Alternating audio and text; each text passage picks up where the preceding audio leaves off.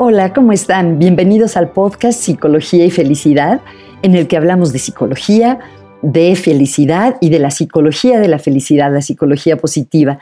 Yo soy Margarita Tarragona y hoy tengo una invitada que me da mucha alegría que esté aquí. Es la doctora Alejandra Elizalde. Alejandra es psicóloga. Originalmente estudió pedagogía, es psicopedagoga. Después se especializó, hizo una maestría en terapia familiar y después un doctorado en investigación psicológica. Alejandra se dedica sobre todo a trabajar con personas en terapia, en coaching, en orientación vocacional. Y van a ver qué interesante lo que nos cuenta de... Ella no, ella no dice que es creativa, yo veo que es creativa, eh, las muchas maneras en las que integra diferentes herramientas terapéuticas para acompañar a las personas en procesos de crecimiento y de florecimiento. Es un gusto que esté hoy con nosotros, Alejandra. Ale, qué gusto que estés aquí. Muchas gracias por haber aceptado la invitación para platicar hoy en nuestro podcast de Psicología y Felicidad. Muchas gracias, Margarita. A mí me, da mucho gusto estar aquí y, y cómo se fueron dando las cosas, ¿no? Creo que fue como más una, eh, no sé si invitación mutua, porque eh, creo que yo siempre hubiera, había querido estar aquí. No, yo hace mucho te quería invitar también, qué bueno. Y entonces, pues me da, me da muchísimo gusto también estar aquí el día de hoy. Fantástico, qué gusto.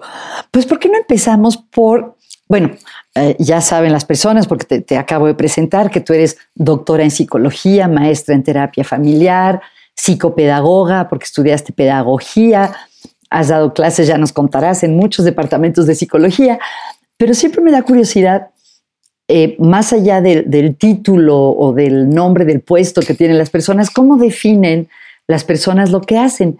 En tu caso, si alguien te conoce por primera vez en una reunión o algo y te pregunta, ¿y a qué te dedicas? ¿Tú cómo describes lo que tú haces, Ale? Pues cuando alguien me, pregunta qué es lo que hago, eh, generalmente me, presento como alguien que hace lo que le gusta, que quiere ¿Ah, decir que sí, o sea, no, no como que creo que a veces trato de evitar como los, los, las etiquetas, los, los títulos que son así como muy, muy solemnes, aunque claro, tengo toda una formación y no quiere decir que con eso no la tenga, pero me gusta como que, que las personas se sientan como que cercanas también cuando, cuando me acerco a ellas, ¿no? Entonces, pues sí, a lo mejor le, les platico que a, mí me gusta dar, con, dar consulta, que me gusta eh, trabajar con las personas, apoyarlas para que puedan eh, pues no sé, este, un poco como, como tu libro que escribiste, ¿no? Convertirse en una mejor versión de ellos mismos,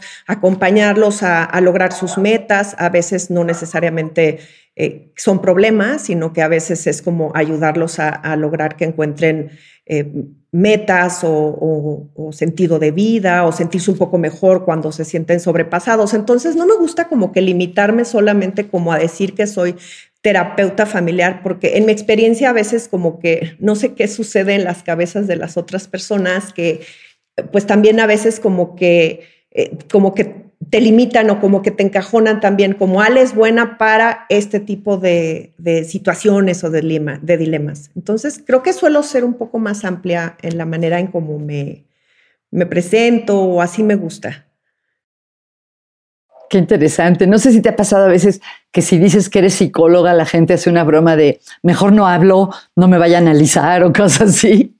Algo así, exactamente. Eh, entonces, como que trato de extenderme un poquito más y, y, platicar un poquito más como, pues, de pues sí, de, la versatilidad que tiene la, psicología y el acompañamiento con las personas. Y hay este concepto que a mí me gusta mucho y que lo tengo muy presente, creo que de un tiempo para acá, que es el tratar de un poco decolonizar como el espacio o de lo que significa el espacio de terapia. Entonces, eh, me gusta pensar que hay muchas maneras de estar en, terapia, ¿no? Este, mm.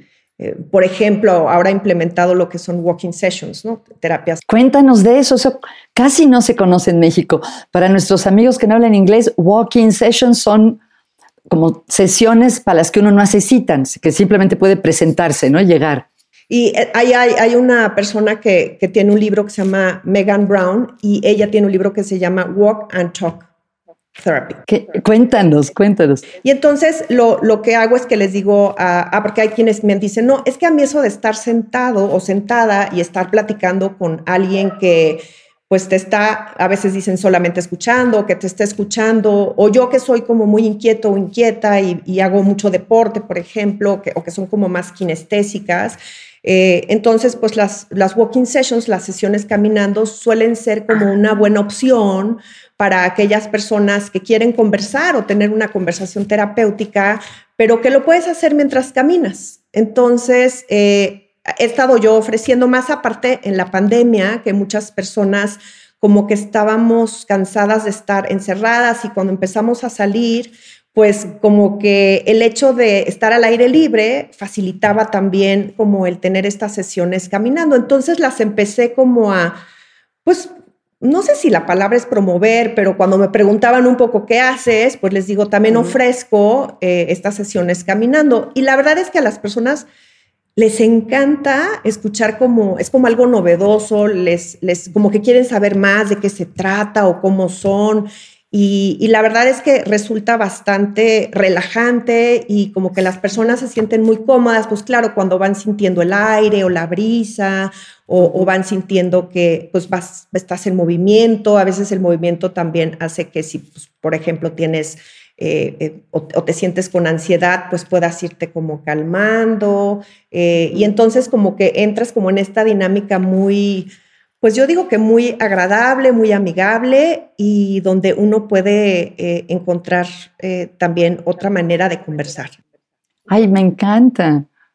Fíjate, entendí mal. Es que, como tú sabes, también hay una manera de organizar los consultorios o las clínicas de terapia que se llama walk in therapy, o sea que, no tienes que hacer cita, que te presentas y generalmente no tienes que, esperar, ¿no? Pero tú decías en el sentido de que las, sesiones son en, eh, eh, en, movimiento, qué, maravilla. Eh, pensaba cuántas ventajas, porque uno, desde la perspectiva del bienestar, sabemos que la actividad física aumenta las emociones positivas que el contacto con la naturaleza también. Entonces, como que son varios pájaros de un tiro, ¿no? Y además agregaría yo también la respiración. O sea, la respiración también es algo que nos acompaña todo el tiempo. Y a veces las personas llegan a, pues, al espacio, si es cerrado, por ejemplo, a la oficina, y, llegan hasta a veces como agitadas, ¿no? Eh, pero pues a veces los espacios, digo, hay unos espacios de terapia que son muy agradables, que invitan a la conversación, que hasta tienen pues que elementos, ¿no? El sonido de, del agua, este, a lo mejor este, un poco de la luz tenue, pero, pero esa es una manera artificial, digamos, como, como de proveerlo, que creo que es muy válido, pero, pero justamente las sesiones eh, eh, caminando, eh, pues es como de una manera como, pues natural, ¿no? Como dices tú, y la respiración que te acompaña todo el tiempo. creo que algo también como me presento a veces que no te he dicho es que a mí me, me, gusta muchísimo hacer hipnosis en mi trabajo, hipnosis ericksoniano. Cuéntanos de eso. Y, esto también como que le suele como atraer a las personas, porque creo que hay como, como una idea también un poco como, como mística o misteriosa de, de lo que el péndulo como, como freudiano, que, que, creo que, o sea, aunque sí tiene sus raíces en, en la parte eh, freudiana, pues la hipnosis que yo practico es hipnosis ericksoniana que viene como de otra, otra, otra escuela, ¿no? Estaban dos escuelas, la de Charcot y la de Salpetrier, que es más naturalista, y yo me enfoco más como en, esa otra escuela, que tiene que ver mucho y está relacionada con la psicología positiva desde mi punto de vista. Cuéntanos cómo. Bueno, vamos un pasito atrás, porque eh, a lo mejor muchas personas que nos están escuchando no saben lo que es la hipnosis o piensan así como en los espectáculos que hay en el escenario hipnotiza a las personas del público y hacen lo que él quiere. Cuéntanos cómo qué es la hipnosis y cómo funciona como herramienta terapéutica, porque es una de tus especialidades. Sí, exactamente. Y bueno, la, hipnosis se puede definir como, es un concepto muy interesante, porque se define como un estado alterno de conciencia. Eh, y, sucede más o menos lo mismo que cuando uno está eh, meditando, cuando está haciendo mindfulness, por ejemplo, o también cuando uno, está en un estado de flow, de fluir. Entonces, son como parecidos en el sentido que pueden ser los tres estados alternos de conciencia, porque estás como haciendo una actividad que, estás como muy en el presente, muy en el aquí, en el ahora, y el tiempo puede parecer que, que está volando, ¿no? Pero en el caso de la hipnosis ericksoniana, eh, lo que hago yo con, digamos, con, los consultantes es que hago ejercicios guiados. A veces guiados quiere decir que hago inducciones como muy, eh, pueden ser muy protocolizadas, de que le puedo decir, a ver, siéntate, respira, o sea, como muy guiadas, pero también otras veces, por ejemplo, en las sesiones caminando, si yo bajo el ritmo de la caminata, la persona es, como, que se va contagiando, por así decirlo, y empiezan como a caminar también despacio. Y esta es otra manera también de inducir a, que la persona entre como en un estado alterno de, conciencia. Eh, entonces, eh, te digo que cuando bajas el ritmo de la caminata, estás haciendo sugestiones. Entonces, Milton Erickson pues trabajaba mucho con el arte de la persuasión y a veces cambiar el ritmo de la caminata, el ritmo o, la velocidad en la que hablamos, eh, si hablamos como más monótono, si subimos o bajamos el tono de voz, son maneras de que la persona entra en un estado alterno de conciencia. Y yo les explico a veces a mis consultantes que eh, la hipnosis es como cuando vamos a utilizar la, las parrillas de la estufa, ¿no? Y utilizamos las parrillas de enfrente que son como la mente consciente. y las parrillas de atrás es la mente inconsciente y en esa mente inconsciente están recursos, están nuestros aprendizajes eh, agradables y también desagradables, pero ahí se encuentran también nuestras experiencias eh, que hemos tenido a lo largo de nuestra vida. Entonces, a través de, la hipnosis ericksoniana, accedemos a todos estos eh, recursos o a los recursos que se necesitan en ese momento para, para resolver. Por eso digo yo que está relacionada con, sí, con la psicología positiva, porque yo estoy muy enfocada en eh, pues sí, en, y convencida también soy fiel creyente de que las personas tienen la, como los recursos y que a veces pues no los encuentran o a veces están como, como ahí en, algún, digamos, como cajón, a lo mejor hay guardado de, nuestro pasado y que a veces hay que acceder a ellos. Entonces, con hipnosis eh, se logra eh, tener acceso a estos recursos, a estos aprendizajes y a las personas les viene muy bien. Me imagino, te iba a preguntar si tú has visto que eso sucede, pero obviamente sí, porque a eso te dedicas. Respetando el anonimato o la confidencialidad, ¿sería posible que nos dieras un ejemplo de este proceso que se da en la hipnosis que permite que las personas tengan acceso a recursos? ¿Nos podrías dar una probadita? Sí, claro que sí. Eh, eh, eh, pues voy a hablar, por ejemplo, de, un caso en el que una persona llega con, eh, con ansiedad, ¿no? Y entonces, bueno, digamos, platicamos un poco de cómo es que la ansiedad, ¿no? Este, lo visita o, cómo es que, que, siente la, la, ansiedad en su cuerpo, si, si siente que eh, a veces dicen, ¿no? Como que las manos les sudan o tienen temblorín en, ciertas partes del cuerpo, el, pecho oprimido. Y entonces lo que hago es un poco tomar de algunos modelos de terapia, como por ejemplo de la terapia narrativa, y entonces buscar excepciones cuando se han sentido un poquito menos ansiosos o con menos eh, taquicardia.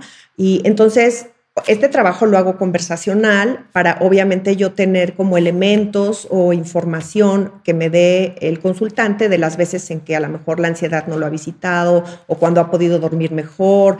Y una vez que yo ya tengo esta información, lo, lo que hago es que en caso de que estemos, por ejemplo, en un espacio cerrado, en caso de que estuviéramos en la oficina, pues la persona lo que hace es, bueno, yo le pido más bien que, que, que cierre los ojos y cuando la persona cierra los ojos, le pido que haga una respiración profunda.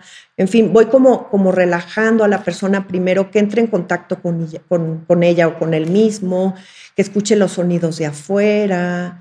que, eh, perciba cómo está percibiendo como eh, la postura de su cuerpo, cómo está sentado, sentada. Lo voy haciendo despacio, primero para que entre en contacto con su mundo interior. Aquí es muy importante que la persona entre en contacto con, con el mundo interior, con lo que está percibiendo. Entonces, a veces lo llevo de afuera hacia adentro. En el caso, por ejemplo, de ansiedad, a veces les pido que dejen los ojos abiertos porque hay personas que se inquietan con los ojos cerrados, les produce ansiedad. Entonces, puede ser con los ojos abiertos, que miren un punto fijo y que simplemente cuando tengan deseos de cerrar los ojos y si se sienten cómodos con mi voz, que entonces lo cierren. ¿no? Entonces, esta es como la primera parte, como para que la persona conecte con el mundo interior. Y una vez que la persona está como conectada con el mundo interior, pues entonces eh, voy como diciéndoles, por ejemplo, que se pueden imaginar una pantalla y se pueden imaginar eh, su yo del futuro en esa pantalla. Y en el yo del futuro, aquí como que hago una integración quizá de la terapia centrada en soluciones, con esta mirada cómo te ves ya libre del problema en el futuro, e imaginariamente en esa pantalla te observas y ves que en, ese, en, esa pantalla tú ya estás, eh, digamos, con, menos sudoración en las manos, estás libre del problema de, la, ansiedad o estás menos ansioso un poquito y lo vas sintiendo en tu cuerpo poco a poco. Y le pido a la persona que observe cómo es esa, esa proyección, cómo se está visualizando, y le voy preguntando, ¿y qué estás haciendo? Y descríbeme si estás con alguna otra persona o en qué lugar estás. Entonces, de alguna manera, yo invito a que la persona, aquí por ejemplo lo estoy haciendo hacia el futuro, pero también se puede hacer con un yo, digamos, este, de cuando era niño, antes de que el problema sucediera. Entonces también lo puedes llevar como al pasado, como en ese lugar de los recuerdos, y en lugar de los recuerdos, eh, cómo era verse en, una situación donde haya estado también libre, libre del problema. Y le pides que te lo describa. Te va describiendo un poco eh, esas eh, situaciones. Claro, aquí son sugestiones porque yo estratégicamente estoy llevando a la persona a esos lugares donde se siente mucho mejor para que de alguna manera pueda como conectar y contactar con esos recursos que sí tiene. Y, realmente es muy sorprendente ver cómo las personas van refiriéndose a sí mismos y describiéndose eh, mucho mejor o a veces no recordaban que cuando eran niños disfrutaban mucho, no sé, por ejemplo, de jugar este fútbol o de jugar eh, bueno, en, mi época de niña se usaba mucho jugar al avioncito, ¿no? Y, este, entonces brincar y sentirte seguro cuando, cuando brincabas y, estar rodeada, por ejemplo, de amigos o amigos que apreciaban mucho el, estar contigo. Entonces, como que uno va, eh, bueno, como terapeuta, logrando que el otro vaya conectando, contactando con, estas memorias y estos relatos de sí mismo que de alguna manera... Eh, pues van a contrarrestar un poco la, problemática o el problema que refieren. No sé si, si me expliqué bien. Sí, mucho. Además te oía y yo sentía que me iba relajando, de verdad, ¿no? Eh, oye, algo que se me hace muy curioso es que uno también piensa en la hipnosis como que uno está sentado, cerrando los ojos y por lo que cuentas se puede ir caminando y estar en un estado hipnótico. Así es, porque justamente una de las como características para entrar en trance es como, como la monotonía. Entonces, por ejemplo, cuando la voz es monótona, o sea, como es como que no tiene muchos cambios de altibajos, entonces la persona entra mucho más fácil a un estado alterno de conciencia. Y la caminata es lo mismo. Si tú cambias como de velocidad, o sea, como que si no hay esta constancia, entonces, pues a lo mejor lo, lo, hace un poquito más difícil, pero si en cambio tú vas caminando y empiezas a llevar un paso, eh, digamos, como pues constante, puede ser que sea lento, pero puede ser luego que sea un poquito más rápido, las personas van entrando también en mucho más contacto con su propio cuerpo. Y a veces, claro, muchos de, de los síntomas que a veces tienen, pues eh, la persona los, los vive en su cuerpo, los siente en su cuerpo. Entonces es muy interesante ver cómo a través de la caminata o a través de la respiración, porque la respiración nos acompaña todo el tiempo, pues también nos hace entrar en estos estados alternos de conciencia que desde mi punto de vista y desde lo que dice eh, la hipnosis ericksoniana es muy profundo y muy simbólico también. Cuéntanos de lo simbólico.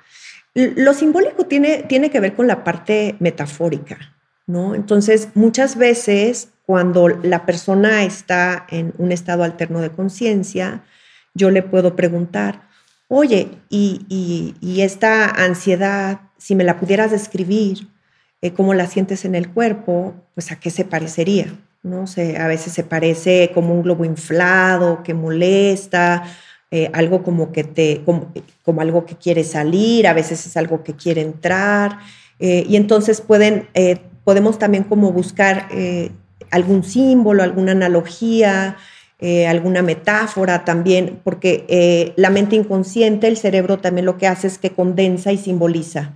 Entonces, por ejemplo, varias problemáticas eh, que pueden estar sucediendo, por ejemplo, en el área, podría ser el área laboral, pero también en el área a lo mejor de pareja. Puede ser que podemos como englobar dos problemas y decir es que siento que, que los dos son como un globo, como un globo inflado, y luego les puedo preguntar de qué color desagradable, en este caso, para primero explorar como la problemática. Pero yo eso lo puedo convertir después en, a ver, vamos a, a, pensar en algún color ahora agradable.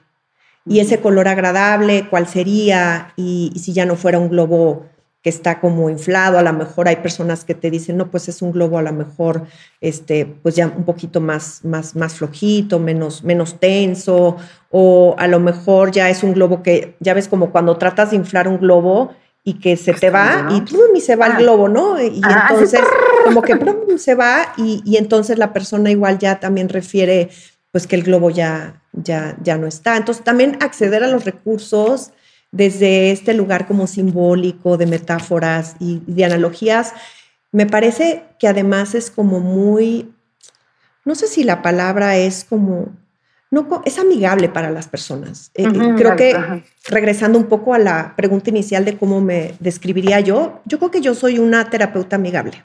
Ay, qué bonito. Creo que la mayoría de la gente preferiría ir a un terapeuta no, amigable. No, me considero una terapeuta confrontativa, que sé que hay muchas y que además sé que es una muy buena, muy buena técnica eh, cuando, y que hay personas que le sale muy bien. Eh, por ejemplo, tengo eh, el recuerdo de una consultante que decía que, que, venir conmigo era como ir a platicar con su tía.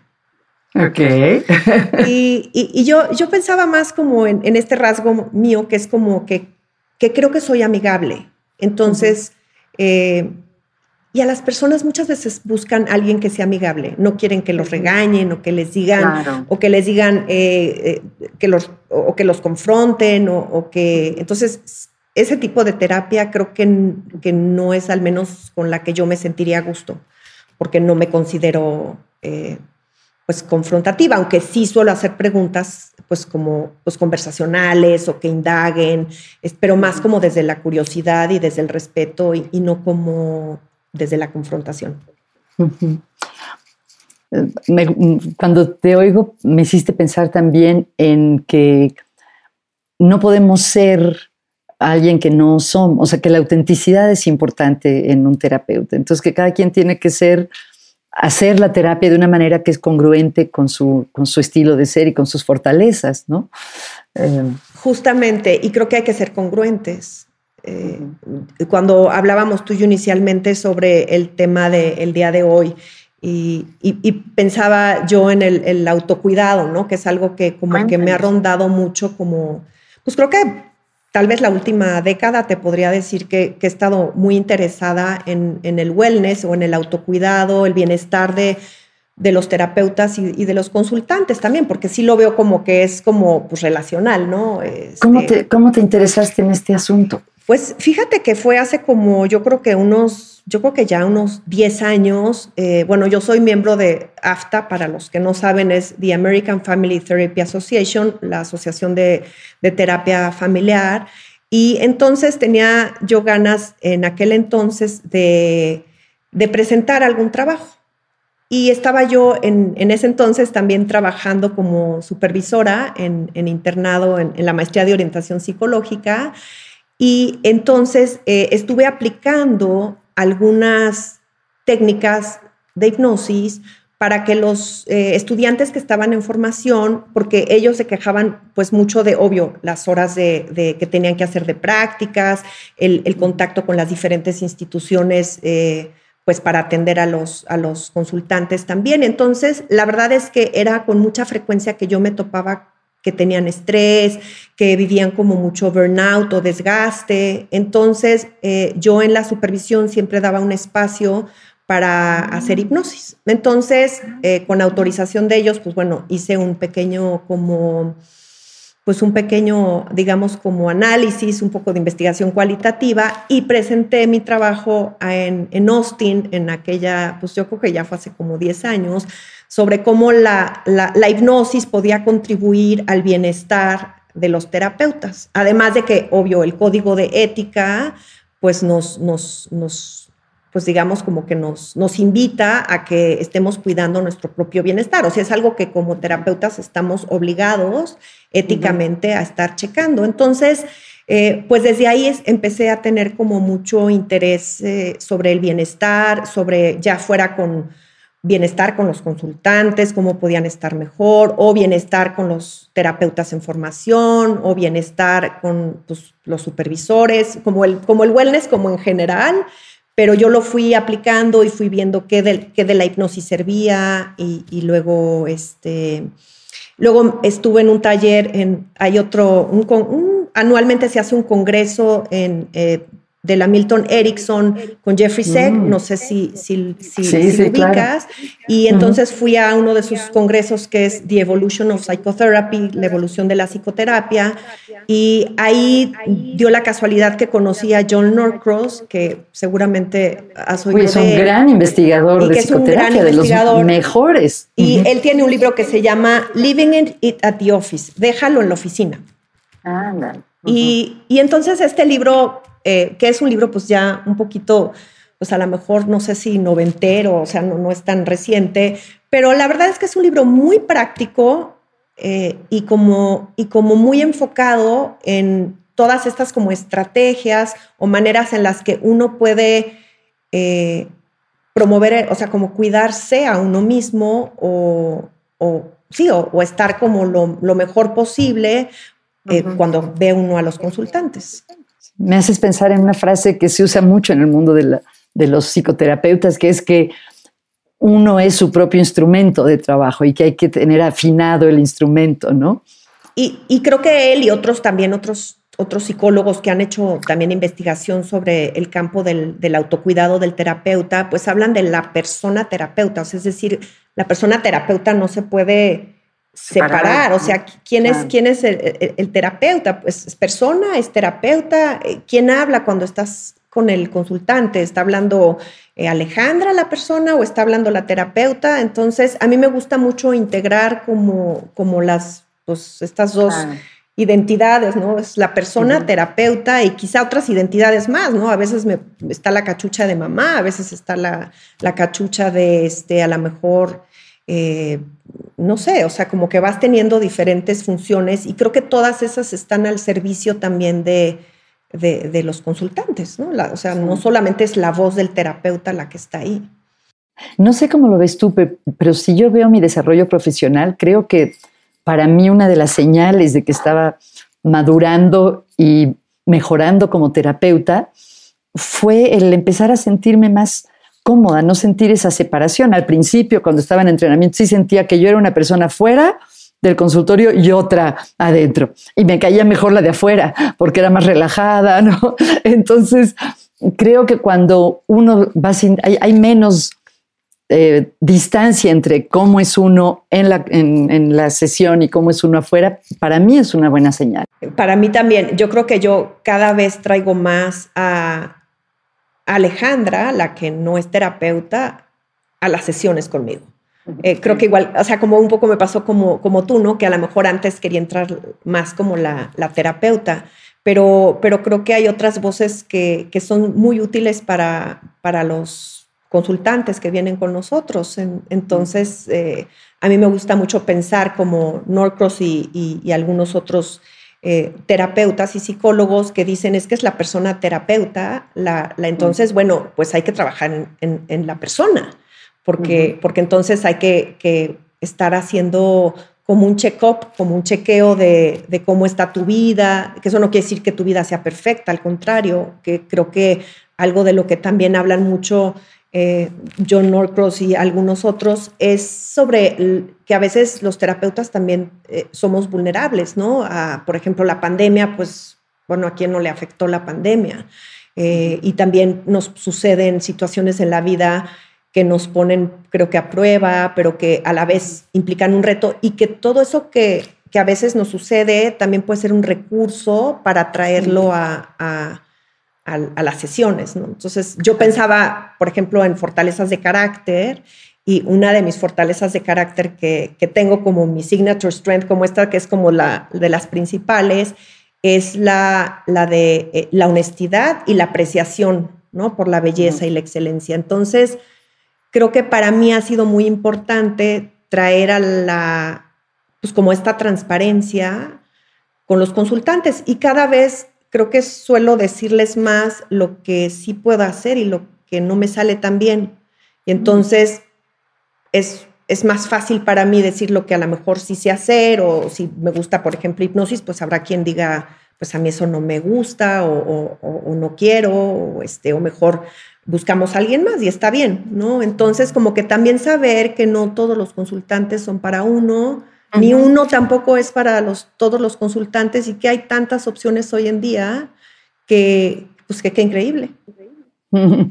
Oye, hace un momentito pensaba, qué bonito cómo tú has integrado, se te nota simplemente al hablar, con toda fluidez hablas de terapia centrada en soluciones, terapia narrativa, hipnosis ericksoniana, Ahora acabas de mencionar las fortalezas de carácter, que son un tema central en la psicología positiva. Cuéntame más sobre cómo has ido integrando la psicología positiva en tu manera de ser terapeuta y no sé si también de ser docente y supervisora de psicólogos. Sí, es, muy interesante la, pregunta que haces, Margarita.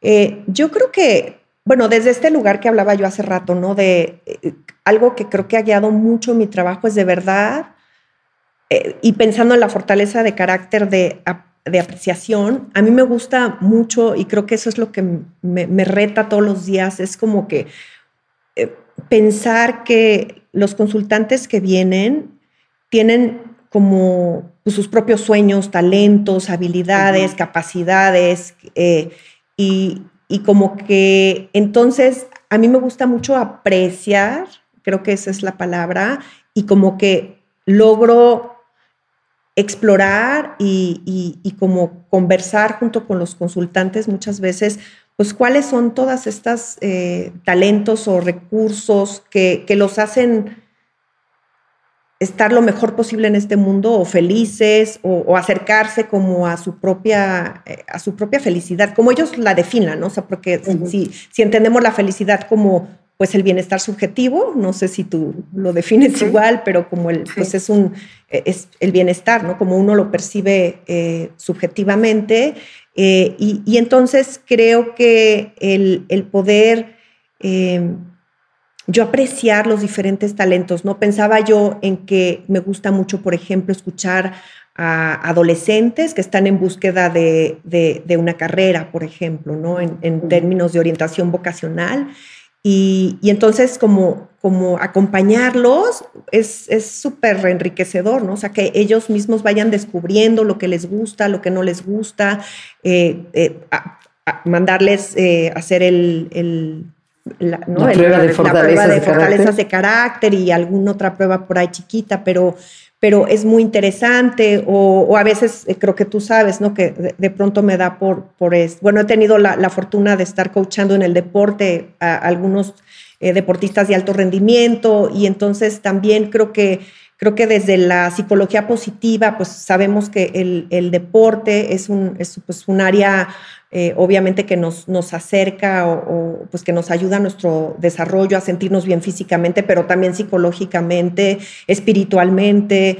Y, entonces también poder, eh, aunque yo no tengo no soy, o sea, de formación, no tengo la formación de coach. Eh, creo que la psicología positiva me ha ayudado mucho a también poderme enfocar en que las personas logren sus metas. Y hay un autor que a mí me gusta mucho que, que, tiene un libro muy chiquito que es sobre terapia de pareja que se llama Connie Elliott.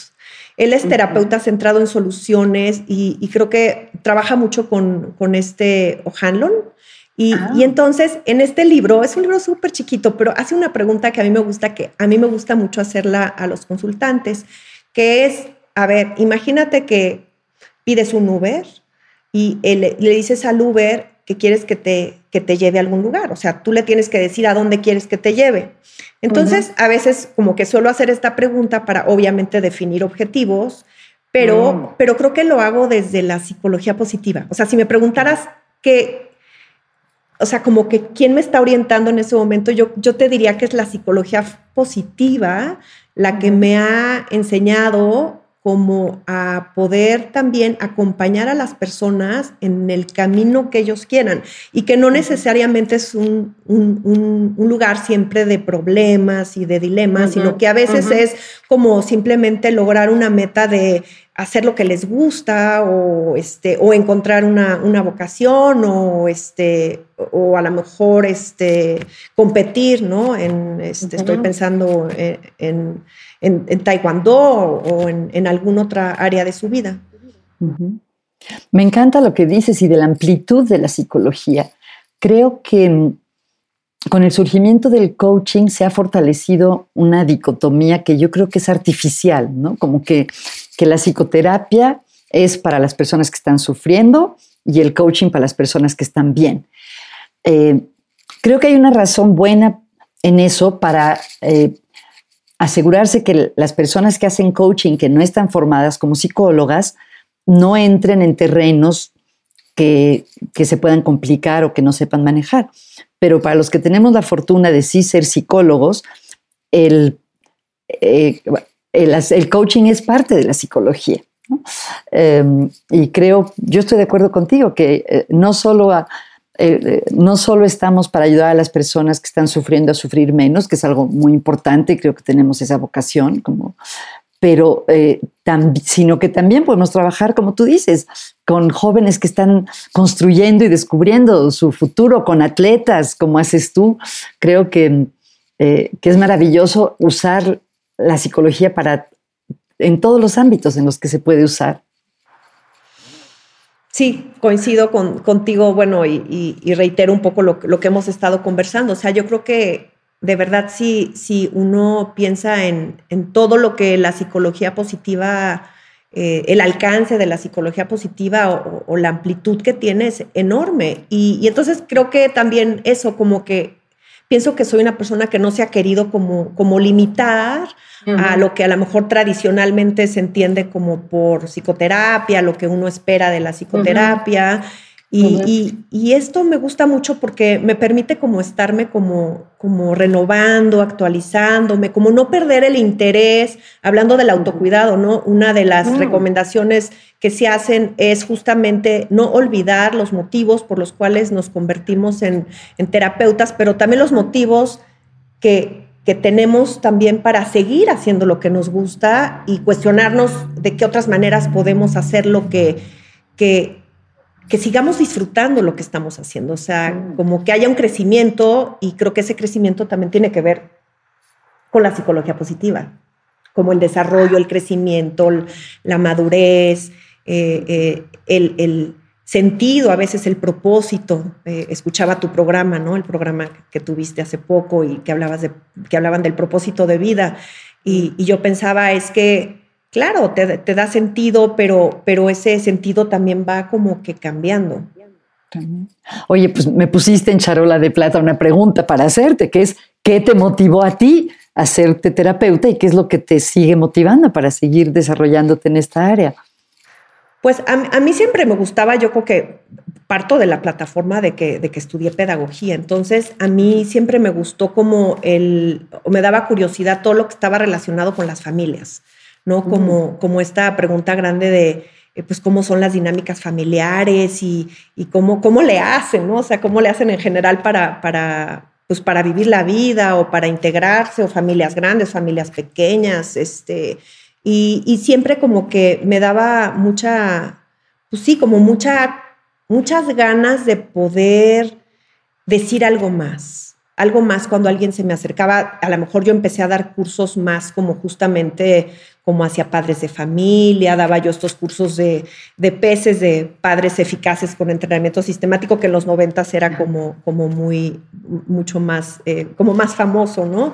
Y entonces yo daba mucho este tipo de cursos a, papás, a, padres de familia, y, y se me acercaban luego como a preguntarme como sí, como, como, como preguntas muy específicas. Y la verdad, yo no me sentía suficientemente lista ni preparada, ni me sentía que tenía yo las habilidades suficientes como, porque yo no sabía si, si lo que hacíamos los terapeutas era dar consejos, si podíamos decir lo que tenían que hacer, si no, y si les decía yo cómo se los decía.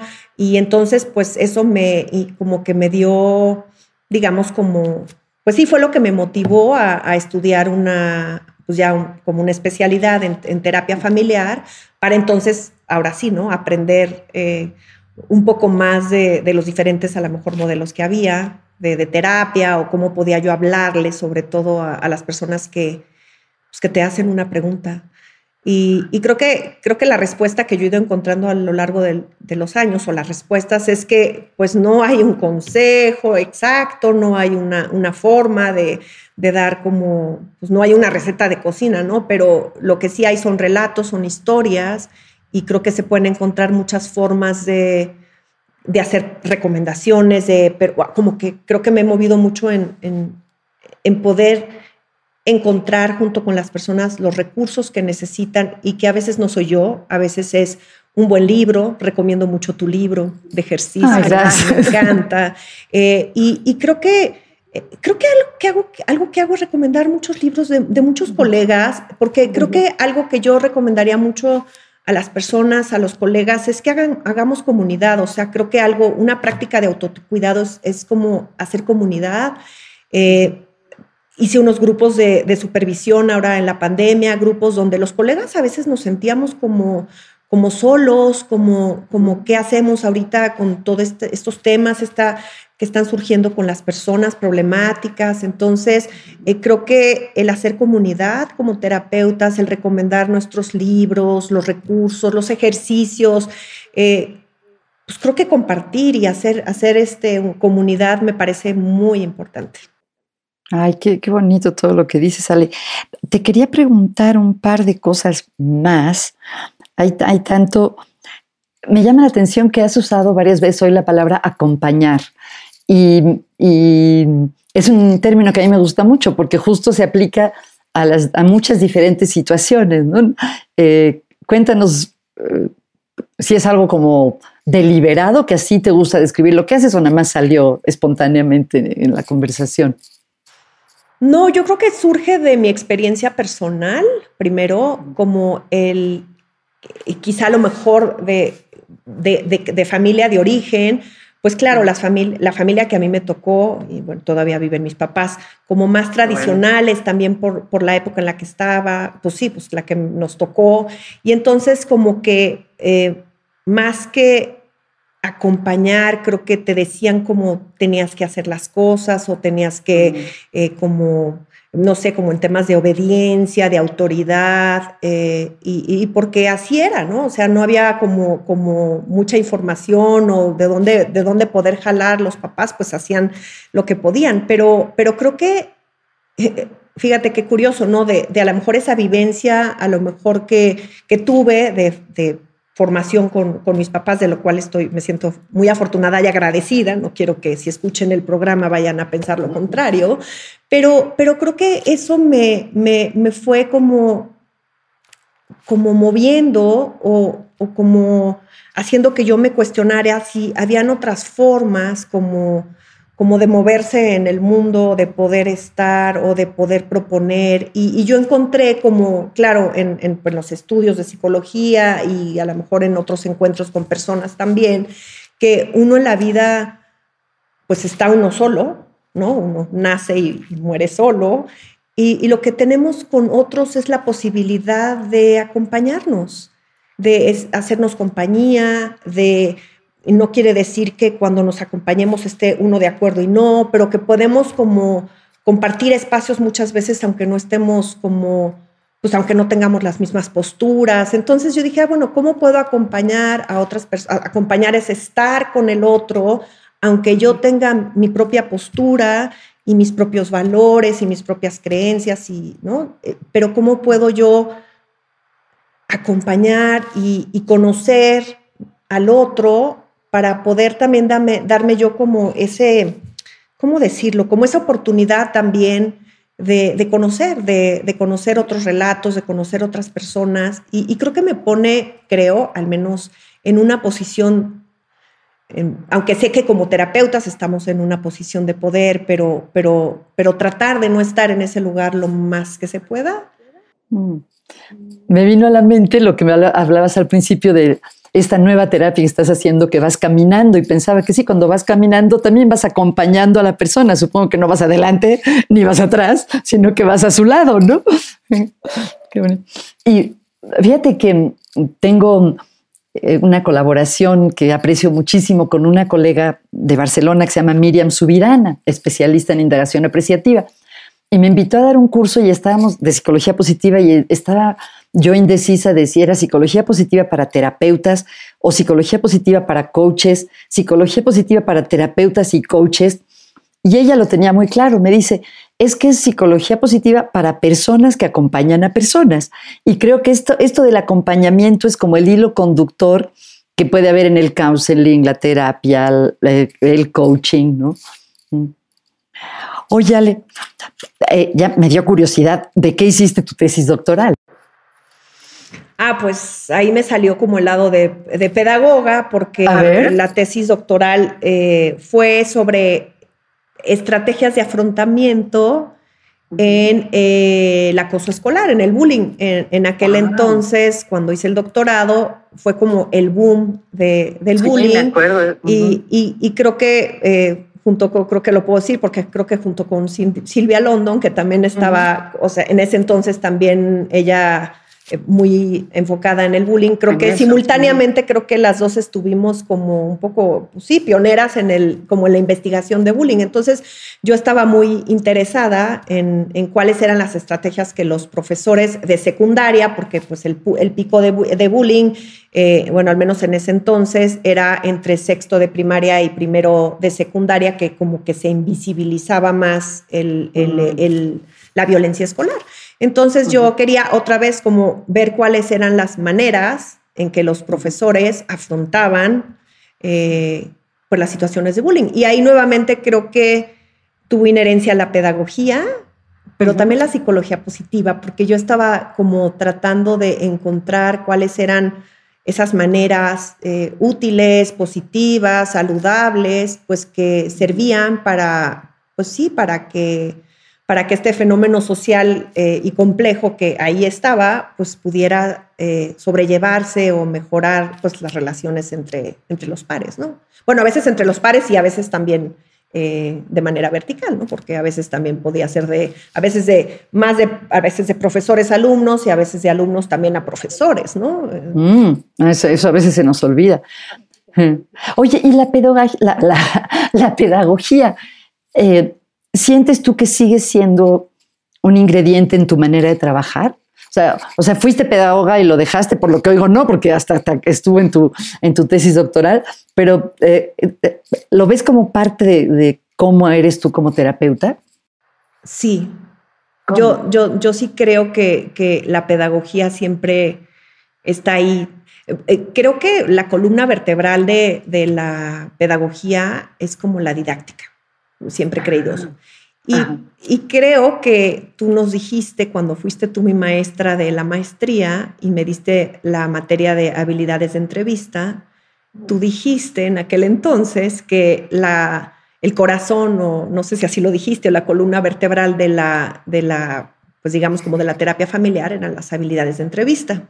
Entonces, creo que lo que he hecho es como integrar los dos corazones. O sea, el, como, como el corazón de, la pedagogía se oye un poco cursi, pero, pero en realidad creo que la didáctica es como eh, la manera en cómo decimos las cosas, la secuencia de las ideas, la claridad que a veces podemos tener en lo que decimos, en cómo las maneras en cómo lo decimos también, porque pues eso es parte de, la didáctica. Y, entonces creo que todo eso está presente conmigo en, pues sí, cuando, cuando tengo sesiones. Creo que la, creo que la didáctica es, parte de lo que me llevó la pedagogía a, a promoverlas las sesiones caminando. Me parece muy divertido, me parece didáctico. O sea, Oye, pues no, lo hacía así Sócrates, ahora que lo pienso. ¿Qué, qué cosa? las, o sea, que, enseñaba caminando. Eh, no, recuerdo, pero a lo mejor sí. Digo, yo tampoco recuerdo, pero así como que he visto cuadros en los, que se ve que, no sé, el verdadero método socrático. Capaz que estoy totalmente equivocada. Oye, has mencionado así espontáneamente que yo recuerdo ahorita tres libros, el de la terapia caminando, el de deja los problemas en el consultorio, este, y otro de, de terapia centrada en soluciones de parejas. Y esto me hace querer preguntarte, ¿qué estás leyendo? Si yo viera tu mesita de noche o tu, tu escritorio, ¿qué me encontraría? Pues mira, aquí creo que tú me ves, pero justo puse como dos o tres libros en la mesa donde estoy este, este libro es de Brené Brown y es el Atlas of the Heart. Acaba de salir, ¿verdad? Acaba de salir y me lo topé en un aeropuerto y entonces me lo compré. Este es uno de los que estoy leyendo ahorita. es sobre las emociones, ¿verdad?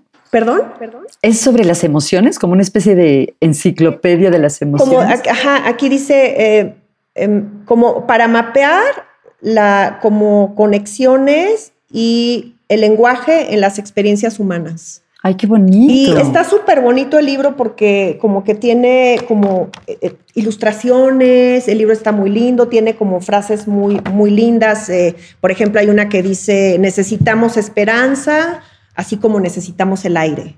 Entonces, ah, como que de pronto hay, hay, hay este, frases como muy, muy, muy, muy lindas y muy poderosas y, y bueno, este eh, tú y yo sabemos que Brené Brown, pues la verdad en temas de vulnerabilidad y de shame, vergüenza. Entonces, ese es uno de los libros que ahorita tengo este, por ahí, pero bueno, de como digamos, como en temas de, psicología. De todo, ¿no? De lo que te guste. De lo que me gusta, a veces, pues a veces leo otras cosas, pero, pero creo que ese es uno de los que ahorita aquí tengo este, con ganas, que pero son de esos que vas como revisando despacio te iba a decir, no suena que es como, no es como una novela, ¿no? Sino que es para leer un ratito. Pasito, un ratito, como un poco, yo digo que es como alimento para el alma, ¿no? Porque vas leyendo un pedacito, una frase y vas como reflexionando.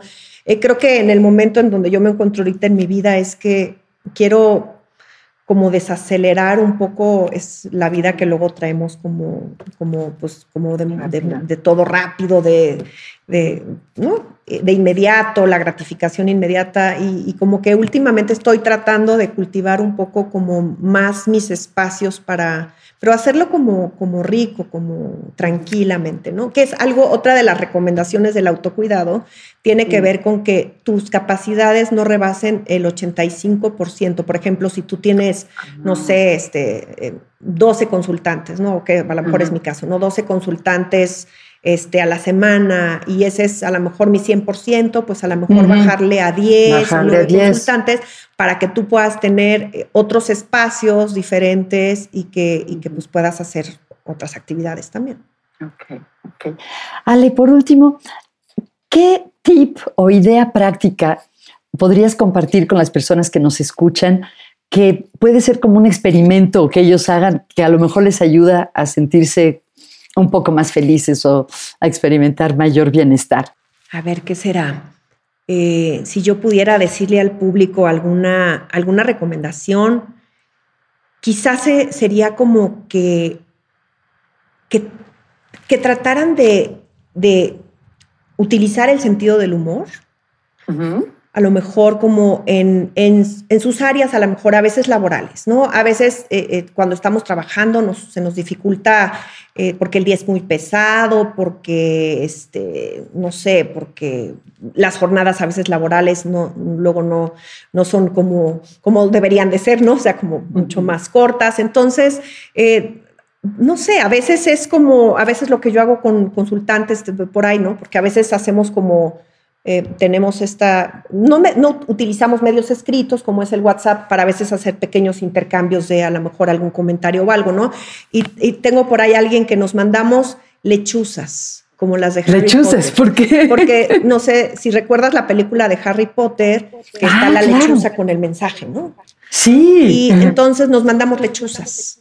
Ay, qué bonito. Y, entonces creo que, o sea, lo cuento porque creo que a veces, creo que si, si uno, uno tiene a veces la posibilidad de, de hacer cosas eh, divertidas y que son muy simples, como ahí te va una lechuza, cambiarle un poquito como, como esa, esa mirada a veces que, que tiene como de formalidad o de seriedad y, y, este, y meterle como estos pequeños ingredientes de, pues sí, ¿no? De, de sentido de humor o, o de algún, algún, alguna cosa que, que les dé risa y pues para incrementar, ¿no? Porque sabemos que la risa obviamente incrementa nuestra, nuestra salud mental, también incrementa pues todo el tema de la serotonina, ¿no? Y entonces podemos estar como pues más relajados, más a gusto con nosotros mismos. Entonces yo, yo creo que yo les diría que, que, busquen las maneras de, de, sí, de conectar con, con, con el sentido de, del humor. A veces es hablarle a un compañero o compañera de trabajo o alguien en esos cinco minutos que tenemos eh, para que son personas, ¿no? A veces tenemos amigas, amigos que sabemos que son sumamente, eh, pues, divertidos o, te dicen algún comentario que te mueres de la risa. Entonces, a veces es, tómense cinco minutos para hablarle a esa persona que hace mucho no hablan y que saben que nada más de oír su voz se, vienen, como, como todos estos recuerdos o, ¿no? de, de, este, de momentos que han gozado, que le han pasado bien. Entonces, a veces es cultivar las relaciones, o sea, con otros y son cinco minutos, a veces es hacer estas cosas que, bueno, luego a mí se me ocurre hacer. Este, también ahora con tantos memes, este, emojis que hay, creo que también la tecnología nos, nos facilita también eh, a veces el poderlo hacer. Ay, qué bien. Ale, si la gente quiere saber más de tu trabajo, de los servicios que ofreces, eh, terapia, coaching, acompañamiento, orientación vocacional, supervisión de terapeutas, ¿cómo pueden ponerse en contacto contigo o qué presencia tienes en las redes? Pues la verdad es que creo que tengo poca presencia en las redes, no, no me he dedicado, creo que es algo que me tendría yo que proponer un poco más para poder estar más. Me encuentran como Alejandra Elizalde en Facebook, me encuentran, bueno, está mi correo también a elizaldemx.gmail.com. Eh, y, y, y, sí, no tengo LinkedIn tampoco, entonces eh, Instagram Facebook o, tu, tu, Pero por, por ahí me pueden, me pueden encontrar seguramente. Muy bien, pues gracias, ha sido de verdad un placer hablar contigo, ponernos al día. Me encantan las innovaciones que estás haciendo en, en, la psicoterapia y de verdad te agradezco mucho que hayas estado aquí hoy. Gracias a ti, Margarita, de verdad. Y bueno, eh, antes de despedirnos, quería pedirles a las personas que nos escuchan que por favor, si les gustó el podcast, que nos den un like o una calificación o que le digan a alguien, porque eh, resulta que la gente oye nuevos podcasts y alguien se los recomienda. Es el camino más probable de conocer nuevos podcasts. Muchísimas gracias.